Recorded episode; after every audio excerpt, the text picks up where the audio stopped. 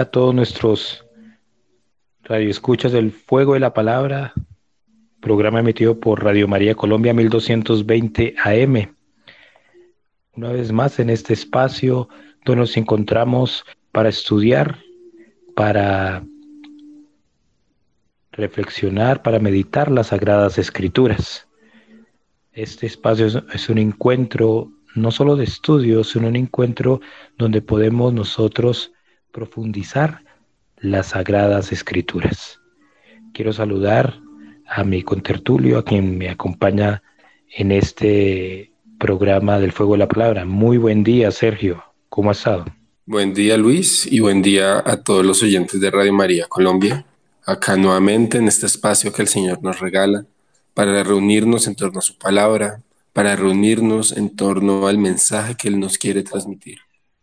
Y justamente eh, transmitiendo estos libros, este libro que es tan hermoso, que es tan bello como son los salmos, con los cuales no solamente leemos, sino que realmente oramos. El Señor nos enseña a orar por medio de los salmos. Claro que sí, es la oportunidad entonces para estudiar este maravilloso libro de los salmos. Llevamos un mes haciendo una introducción, leyendo salmo, salmo a salmo y encontrando algunas cosas interesantes en cada uno de ellos. Hemos llegado a estudiar hasta el salmo número 8. Estos salmos de introducción y estos salmos que nos remiten a una liturgia, nos remiten a una especie de himnos, a una especie también de súplicas. Encontramos diferentes sentimientos, diferentes emociones, eh, porque son expresados en una situación particular. Entonces, hacia el Salmo 7 y 8, les hemos, se les ha atribuido los grandes estudiosos de las Sagradas Escrituras se le ha atribuido al rey David. Son salmos de la época monárquica del pueblo de Israel. Y son salmos de elevación a ese Dios maravilloso, ese Dios particular, a ese Dios único y creador. Poco a poco ah, se van mostrando esos atributos del pueblo de, de Israel, esos atributos que tiene Dios, cómo se manifiesta Dios en el pueblo de Israel. Continuaremos entonces estudiando, leyendo, meditando estos, estos himnos, este salterio, donde encontraremos un variopinto de emociones, pero también encontraremos eh, una gran parte de la historia del pueblo de Israel. En qué momento lo meditan, en qué momento se expresa este, este, este texto, estos salmos, estos himnos pero también encontraremos en la expresión textual, en esa expresión hecha por escrito, una tradición que resguarda su religiosidad, que resguarda su moral, que resguarda su forma y su cosmovisión, la forma de ver esas manifestaciones de Dios, la forma de expresar también su religiosidad al mundo.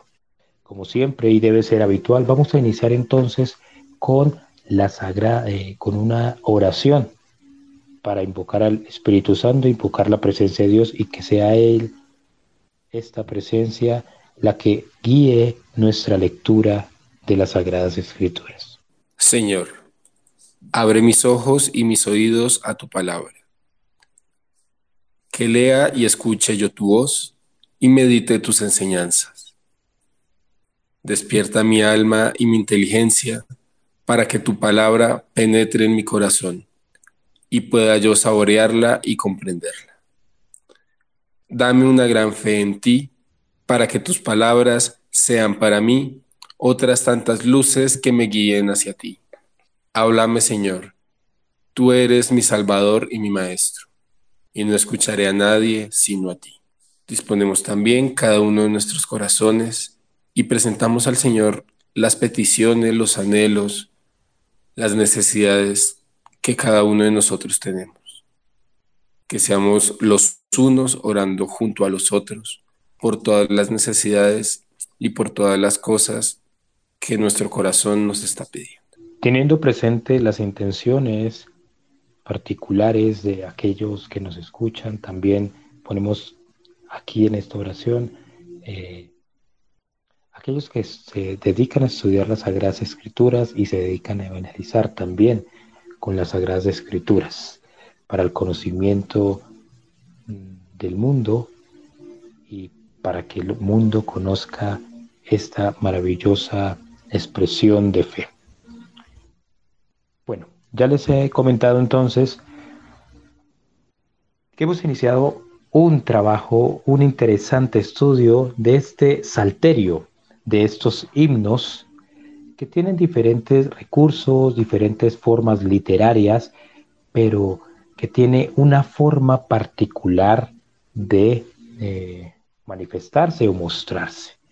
Este salterio, estos versos, eh, muy bien se sabe, muy bien se ha dicho que eh, son puestos no solamente para leerlos, para cantarlos. De ahí viene entonces la idea de salterio, un, un, salmo para cantar, para alabar, para expresar el sentimiento más profundo que tiene el ser humano eh, para Dios.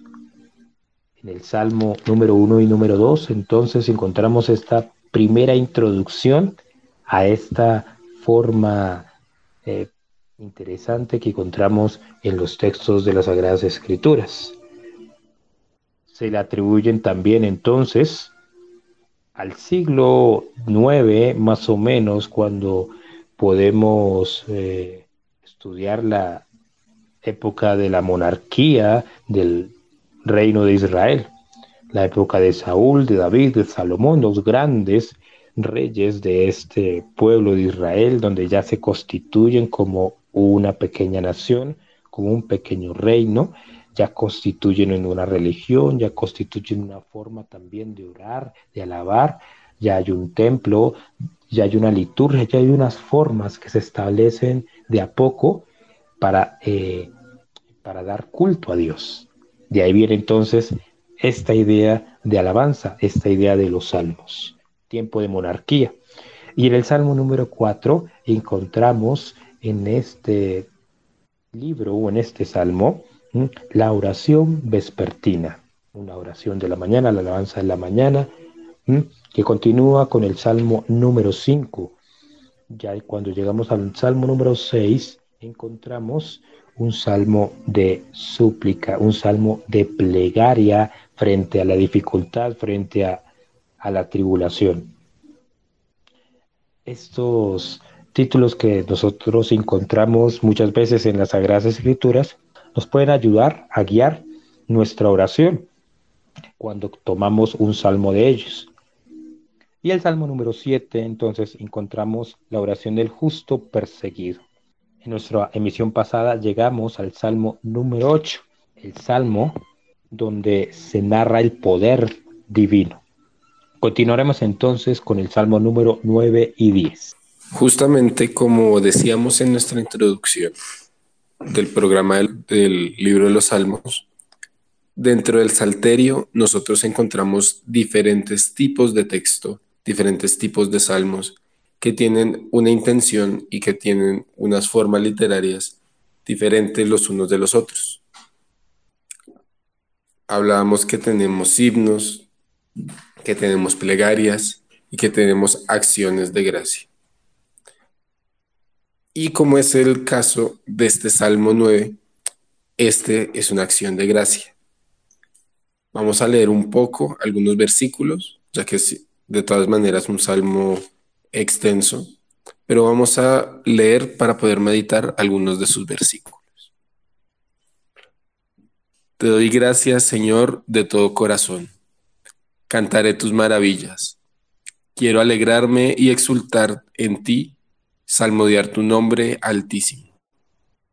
Mis enemigos retroceden, flaquean, perecen delante de tu rostro, pues tú has llevado mi juicio y mi sentencia, sentándote en el trono cual juez justo. Has reprimido a las gentes, has perdido al impío Has borrado su nombre para siempre jamás. Acabado el enemigo, todo es ruina sin fin. ha suprimido sus ciudades, perdido su recuerdo. He aquí que el Señor se sienta para siempre, afianza para el juicio su trono. Sea el Señor ciudadela para el oprimido, ciudadela en los tiempos de angustia. Y en ti confíen los que saben tu nombre, pues tú, Señor, no abandonas a los que te buscan. Alabad al Señor, que se sienta en Sión. Publicad por los pueblos sus hazañas, que Él pide cuentas de la sangre y de ellos se acuerda. No olvida el grito de los desdichados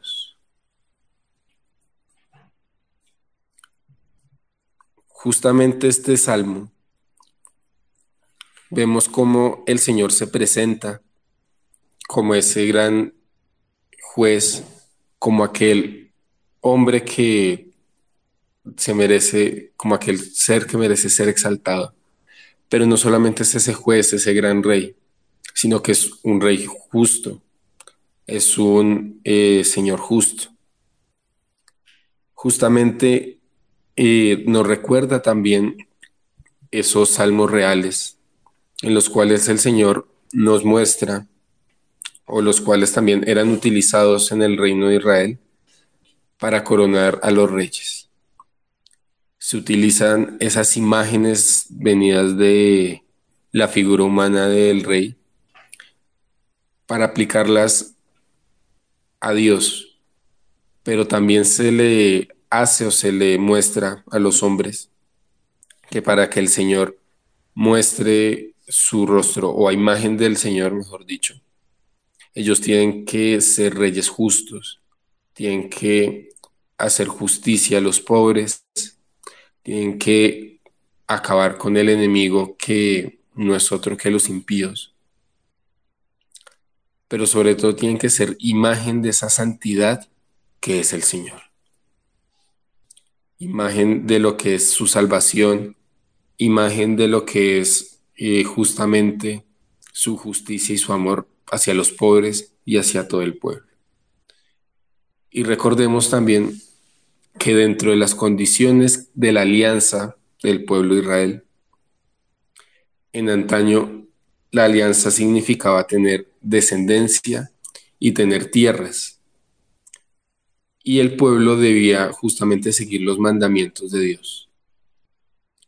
Si el rey no cumplía los mandamientos de Dios, era un reflejo de que el pueblo no era próspero, no era santo, y por lo cual era también una responsabilidad con sus súbditos.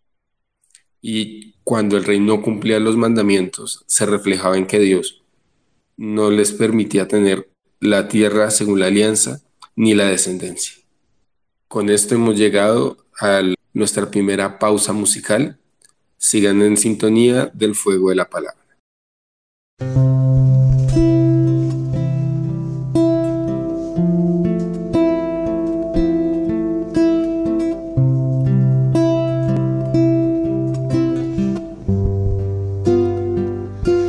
Hace ya tiempo que comprendí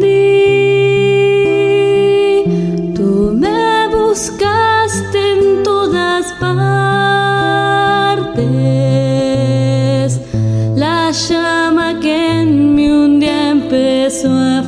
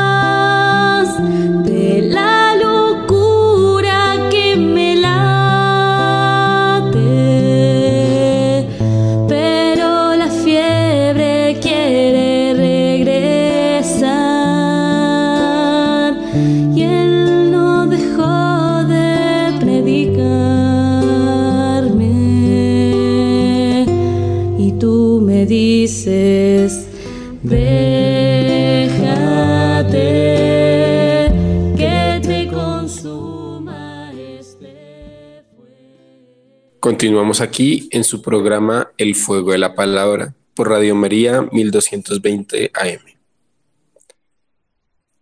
Continuando con el Salmo 10.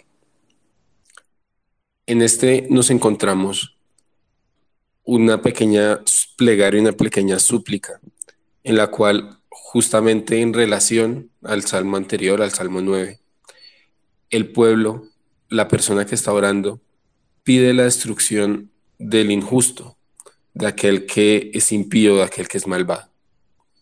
Nuevamente eh, vamos a continuar con esta lectura, vamos a poner algunos versículos en contexto para poder comentar este salmo. ¿Por qué, Señor, te quedas lejos? Te escondes en las horas de la angustia. Por el orgullo del impío es perseguido el desdichado. Queda preso en la trampa que le ha urdido. Si el impío se jacta de los antojos de su alma, el avaro que bendice menosprecia al Señor. El impío insolente no le busca, no hay Dios, es todo lo que piensa. En todo el tiempo se afianza sus caminos. Allá arriba tus juicios, muy lejos de él están. A todos sus rivales da soplidos. Dice en su corazón, jamás vacilaré, porque en, en desgracia no se ve. De fraude y perfidia está llena su boca, bajo su lengua solo maldad e iniquidad. Al acecho se aposta entre las cañas, en los recodos mata al inocente. Todo ojos espía al desvalido, al acecho escondido como león en su guarida, al acecho para atrapar al desdichado, atrapa al desdichado arrastrándole en su red. Espía, se agazapa, se encoge, el desvalido cae en su poder. Dice en su corazón, Dios se ha olvidado, tiene tapado el rostro, no ha de ver jamás. Levántate, Señor, alza tu mano, oh Señor. No te olvides de los desdichados, porque el impío menosprecia al Señor dice en su corazón, no vendrás a indagar. Justamente este, este versículo, este salmo, es un lamento que expresa, expresa esa perplejidad que nosotros tenemos ante la injusticia de Dios, ante el hecho de que aparentemente los malvados hacen a sus anchas cometen todas las injusticias que quieren y no hay alguien que haga justicia. Que los malvados oprimen a los necesitados, oprimen a los pobres y que no hay alguien que los respalde. Justamente pareciera como si no hubiera un Dios, como si el Dios de justicia que se pregona, que se predica, no existiera. Ellos actúan justamente como si ese Dios no estuviera. Y justamente el justo, valga la redundancia, el pobre, el necesitado que ora a Dios, le reclama, porque te mantienes alejado? porque te escondes en este momento de duda, en este momento de dificultad? Justamente eh, con este salmo vemos que parte también de la oración que nosotros eh, debemos tener o solemos tener, también puede aplicarse o puede tener ese aspecto de, eh, de reclamo, una oración sincera, una oración del corazón, nos va viendo reflejados todos los sentimientos que nosotros tengamos dentro, inclusive los sentimientos de duda. La invitación a todos ustedes, queridos oyentes, es que si en algún momento tenemos alguna duda, tenemos un reclamo, tenemos desespero de nuestras situaciones, de nuestra tribulación, pongámoslo todo en las manos del Señor. Hasta eso que pareciera que no fuera dado por Dios o que nos aparentemente alejara de Dios. Es algo querido por Él, es algo normal del proceso de nuestra vida espiritual.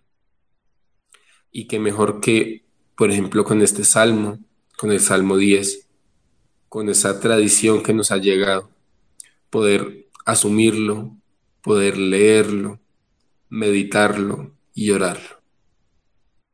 Que esa angustia que nos muestra el autor sagrado, la reflejemos también en nuestra propia angustia. Y para, como último detalle de este Salmo 10, pues en algunas traducciones, como la Biblia de Jerusalén, vamos a ir viendo que algunos versículos al inicio tienen nombres, tienen palabras como Lamed, como Mem, como Nun, Kof, así hasta llegar en el versículo 17 a Tau. Y es que estas palabras que aparentemente no tienen ningún sentido, que no tienen ningún eh, orden, son los nombres de las letras hebreas, del alefato hebreo iniciando desde la mitad, desde la MET, que podríamos decir que es como es la L, y terminando en Tau, que es la T, que es la última, la última letra. Siendo este caso un indicio una manera que el autor sagrado tenía en el momento para ir separando, para ir indicando cuáles eran cada uno de los versos que componían el salmo que estaba componiendo. Es decir, eh, si nos fijamos en el versículo 1 y 2, al inicio dice Lamed y posteriormente se leen los dos versículos porque ya ve te quedas lejos. Y hasta el tercer versículo vemos otra, otra introducción, otra indicación que es Mem, lo cual nos haría pensar que el versículo 1 y 2 hacen parte del mismo verso. Además, también podríamos decir que seguramente hay otra parte, otros versículos que no llegaron o que no se compilaron en estos salmos, en este Salmo 10, porque debería iniciar desde Aleph, que vendría siendo nuestra Bet, y, así sucesivamente, pero que aparece desde la mitad, desde la Met. El Salmo número 9 y número 10 que en la Biblia de Jerusalén es, es un salmo completo, solo que está dividido en estas dos partes. Ya como muy bien lo decía nuestro amigo Sergio, nos va expresando una serie de sentimientos, una serie de, de momentos de la expresión del que tiene un alma para dirigirse a Dios. Quiero centrar la atención en este en este verso dice, confíen en ti los que conocen tu nombre, pues no abandonas a los que te buscan, Yahvet. Esa es la insistencia de cada salmo, de cada himno. Es la insistencia de un alma, de un corazón que busca incansablemente a Dios, que busca confiarse en las manos de Dios, busca confiarse en la providencia divina, de ahí que dirija todo su sentimiento, todas sus palabras a ese Dios, porque confía en ese Dios. Encontramos alrededor de los más de 100 salmos que tenemos aquí en 150 salmos del Salterio, estas expresiones, confianza en Dios, búsqueda en Dios, sea con sentimientos de humillación, sea con sentimientos de pesadumbre, de tristeza, de tribulación, siempre se busca a Dios. Y aún así en esa súplica se reconoce la pequeñez del hombre, se reconoce lo poco, lo pequeño, la criatura que es el hombre. Y también en este devenir de la vida, lo desdichado que puede llegar a ser sin la confianza, sin la providencia divina. Salmo número 9 y número 10, entonces encontramos estos sentimientos que son comunes en el momento de oración, que son comunes en el momento de súplica, en diferentes formas de oración. En el Salmo número 10 encontramos este, este verso. Álzate, Yahvé, extiende tu mano, nunca te olvides de los desdichados. Porque desprecia el malvado a Dios, diciendo para sí, no vendrás a indagar. Has visto la pena y la tristeza, las miras y las tomas en tu mano desvalido en ti se abandona, tú eres el auxilio del huérfano. Esta expresión que encontramos en este verso, en este Salmo número 10, va reflejando esta necesidad de aquel que pasa tribulaciones, del huérfano, el que se siente desvalido, abandonado, el que siente pena y tristeza. Dios que lo ve todo, Dios que es el ser que te ha desprendido un gran amor a su creación, no es indiferente al sentir del hombre, pero expresar, el alma que expresa su aflicción, eleva la súplica al cielo, eleva la súplica al Altísimo. Eso es lo que hacemos nosotros en la oración, elevar nuestra súplica, mm, elevar eh, una hacer una penitencia para que el Señor ponga los ojos en nuestra oración, que nos sentimos abandonados, pero Él lo mira todo, lo toma todo en sus manos, y viendo la honestidad y la sinceridad del alma, se le concederá según su deseo, según su fe. Estas hermosas expresiones que encontramos en el Salmo número 10 no hablan más de lo que siente en su intimidad, en su más intimidad, aquel alma que quiere abandonarse en Dios y que busca la bendición del mismo Dios. Vamos a continuar entonces con el Salmo número 11. Es un salmo muy corto, pero eh, lleno de una gran profundidad si lo leemos meditadamente. Y leemos en meditación. La Biblia de Jerusalén lo titula de esta manera. Confianza del justo, del maestro del coro de David. En Yahvé me cobijo. ¿Cómo pues me decís, huye pájaro a tu monte? Que los malvados tensan su arco, ajustan a la cuerda su saeta, para disparar en la sombra contra los honrados estar en ruidas los cimientos que puede hacer el justo. En su santo templo, Yahvé en su trono celeste. Sus ojos ven el mundo, sus pupilas examinan a los hombres. Yahvé examina al justo y al malvado. Odia al que ama la violencia.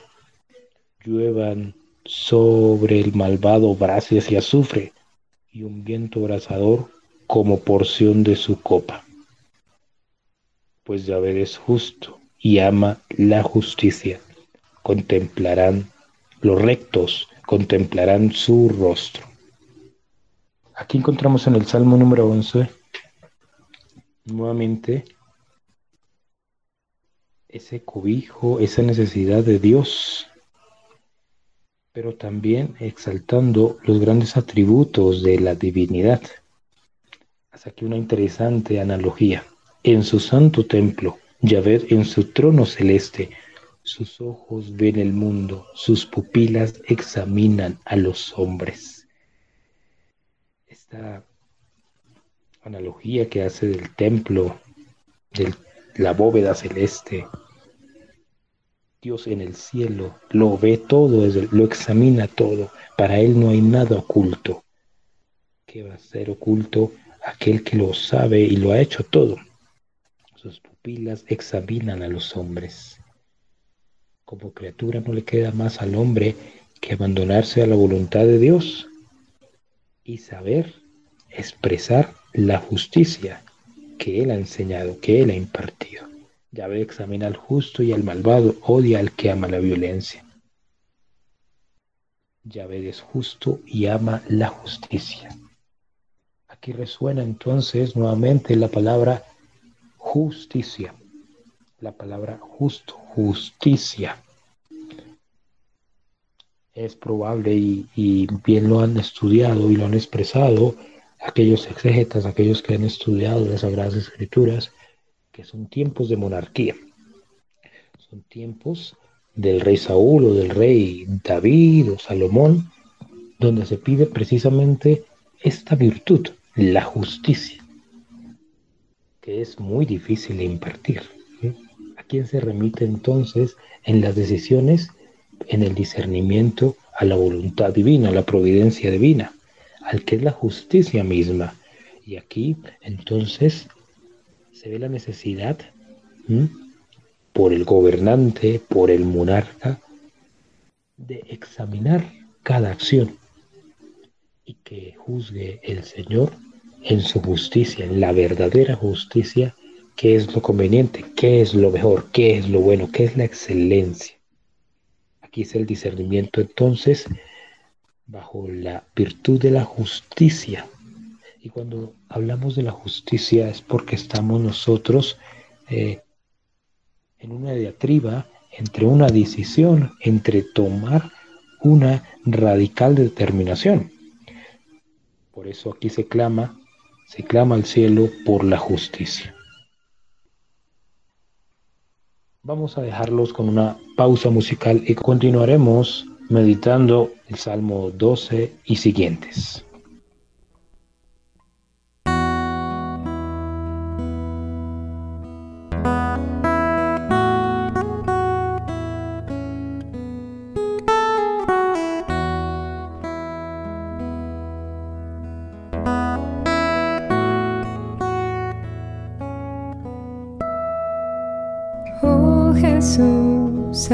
Corazón, confío mi necesidad.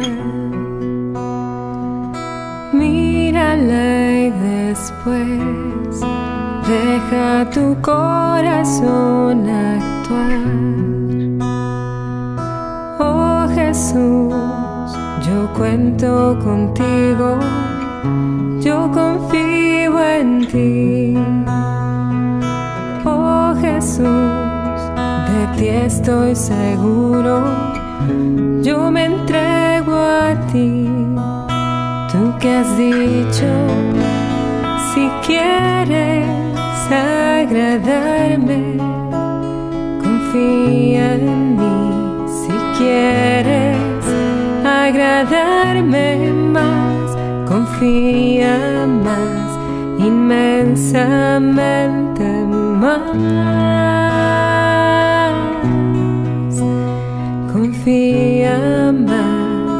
Inmensamente más. Confía. Las almas que confían en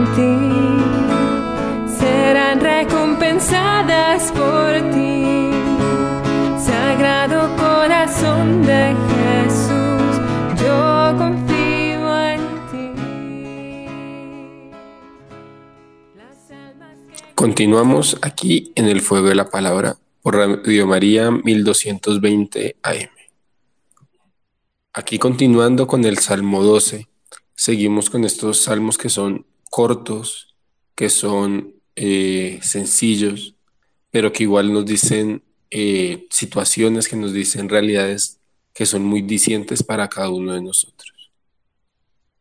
Continuando leyendo este Salmo número 12, dice, Salva, Señor, que ya no hay fieles. Se acabaron los veraces entre los hijos de Adán. Falsedad solo dicen, cada cual a su prójimo, labios de engaño, lenguaje de corazones dobles. Arranque, Señor, todo labio tramposo, la lengua que profiere bravatas. Lo que dicen, la lengua es nuestro fuerte nuestros labios por nosotros. ¿Quién va a ser nuestro amo?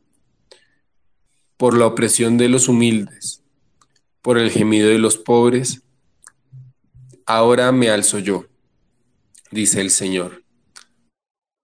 Auxilio traigo a quienes por él suspiran. Las palabras del Señor son palabras sinceras, plata pura, de ras de tierra, siete veces purgada. Tú, Señor, los guardarás, los librarás de esta realea para siempre.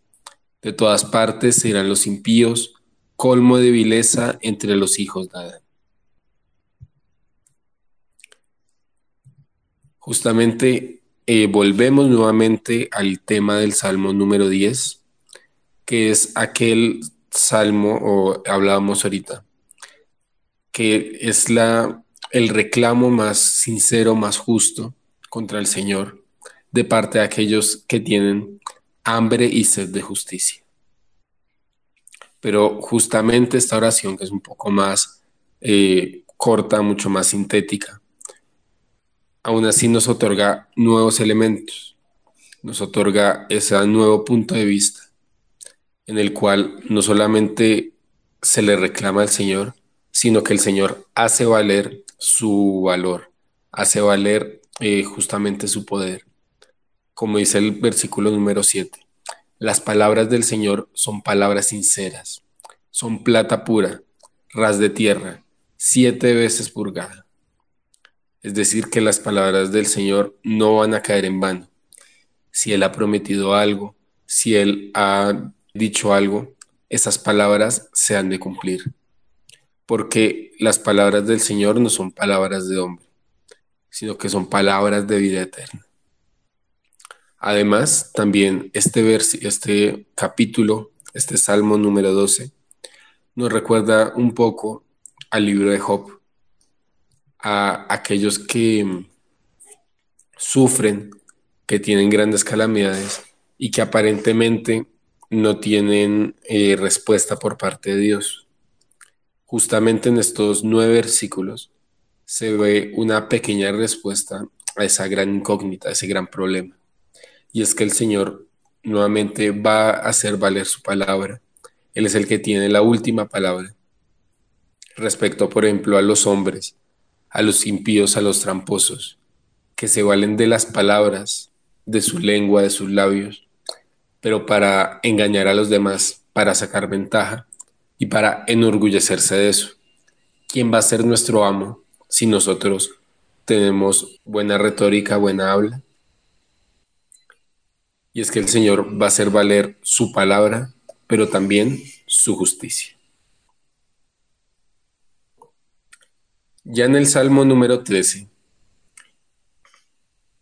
voy a leer un poco, que también es un salmo corto, salmo sencillo, para poderlo comentar de mucha mejor manera.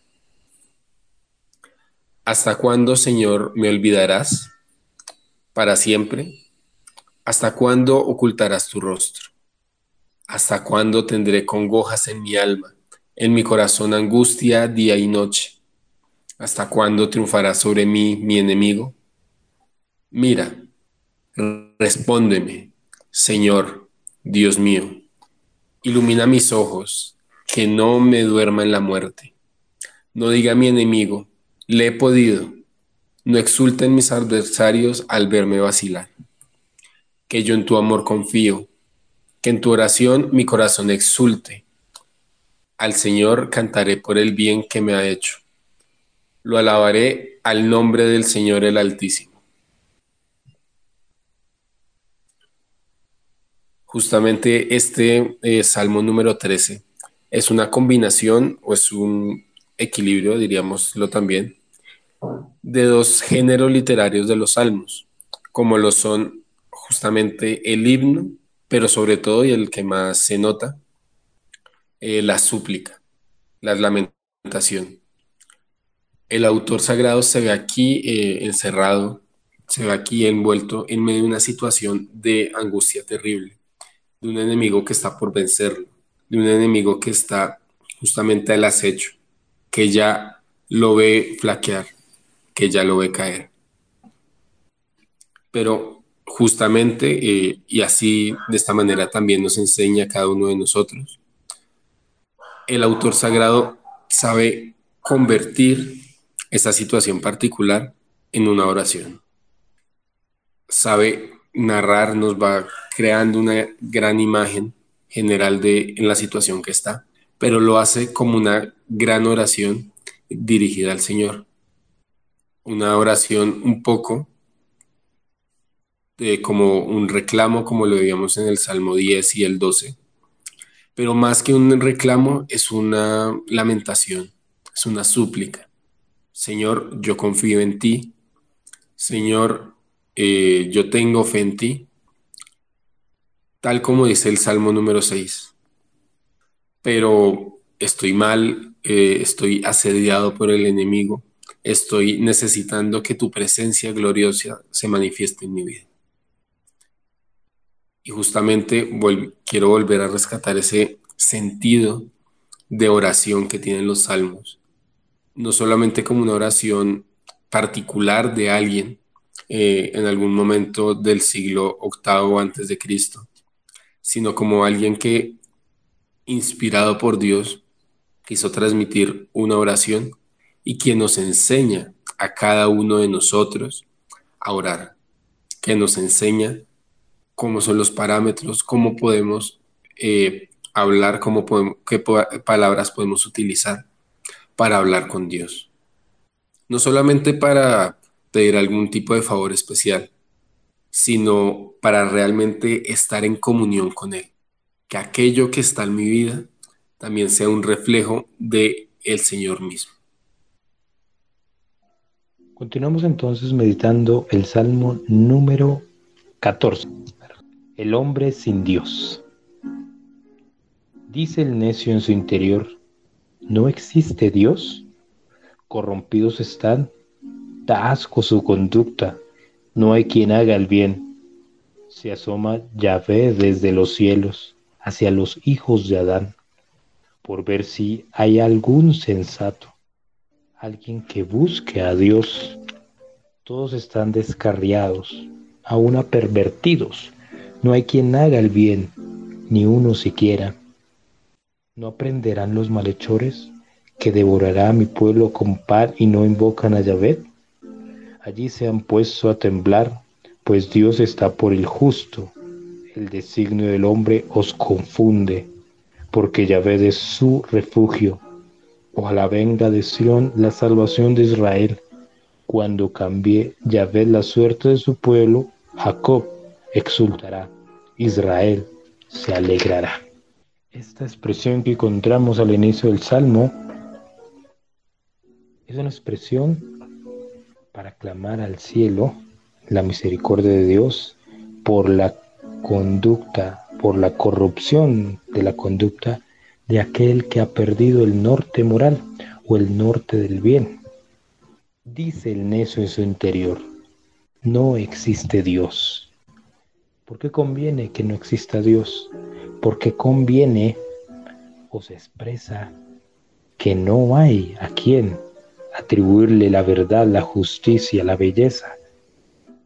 De ahí se desprende la corrupción entonces en la conducta del hombre.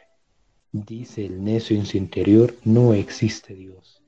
Para aquel que no existe Dios, no existe un bien concreto, una verdad, una bondad, una bondad, una justicia.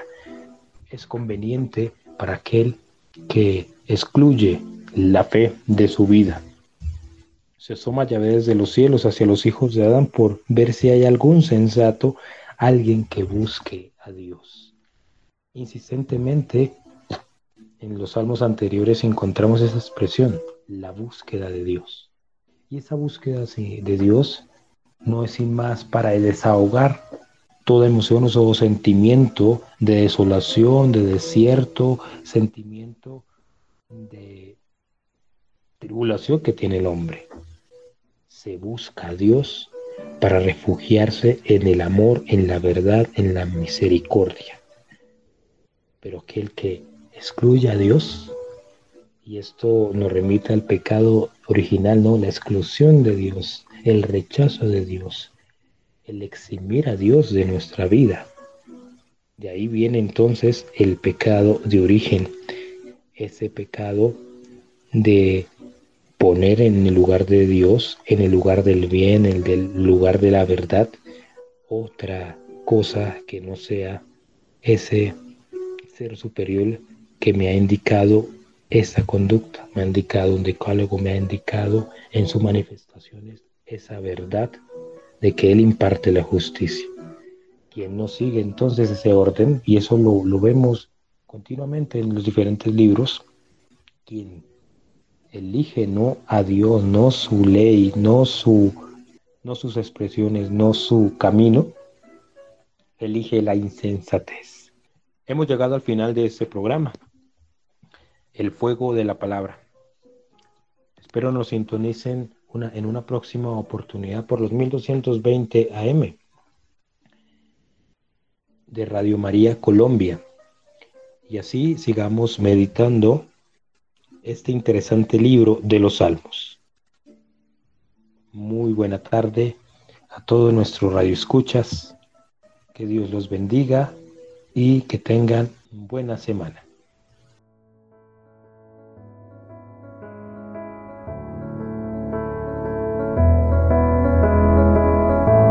Jesús al contemplar en tu vida el modo que tú tienes de tratar a los demás. Me dejo interpelar por tu ternura, tu forma de amar nos mueve a amar. Tu trato es como el agua cristalina que limpia y acompaña el caminar. Jesús, enséñame hacer sentir al otro más humano, que tus pasos sean mis pasos, mi modo de proceder.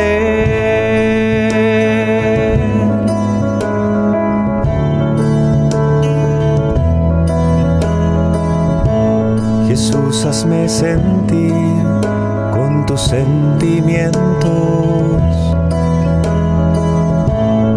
con tu mirada, comprometer mi acción, donarme hasta la muerte por el reino, defender la vida hasta la cruz, amar a cada uno como amigo y en la oscuridad llevar tu luz. Jesús, enséñame hacer sentir al otro más humano, que tus pasos sean mis pasos, mi modo de proceder.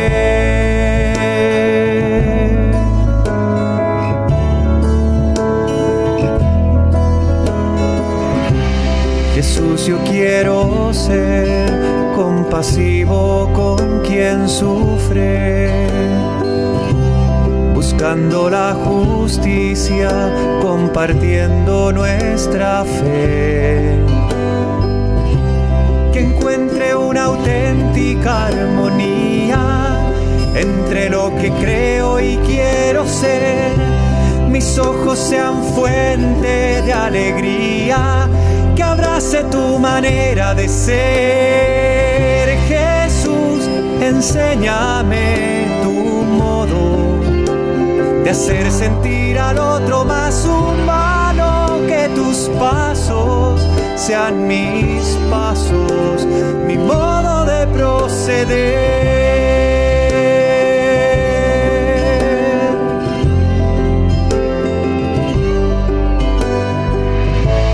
Quisiera conocerte, Jesús, tal como eres imagen sobre mí es lo que transformará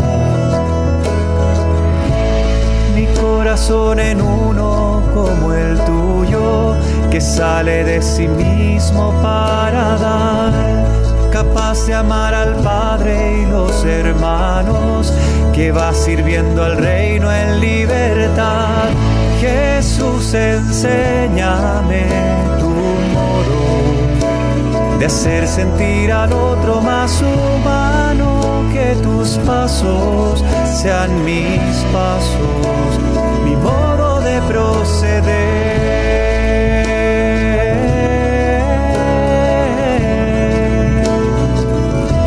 Enséñame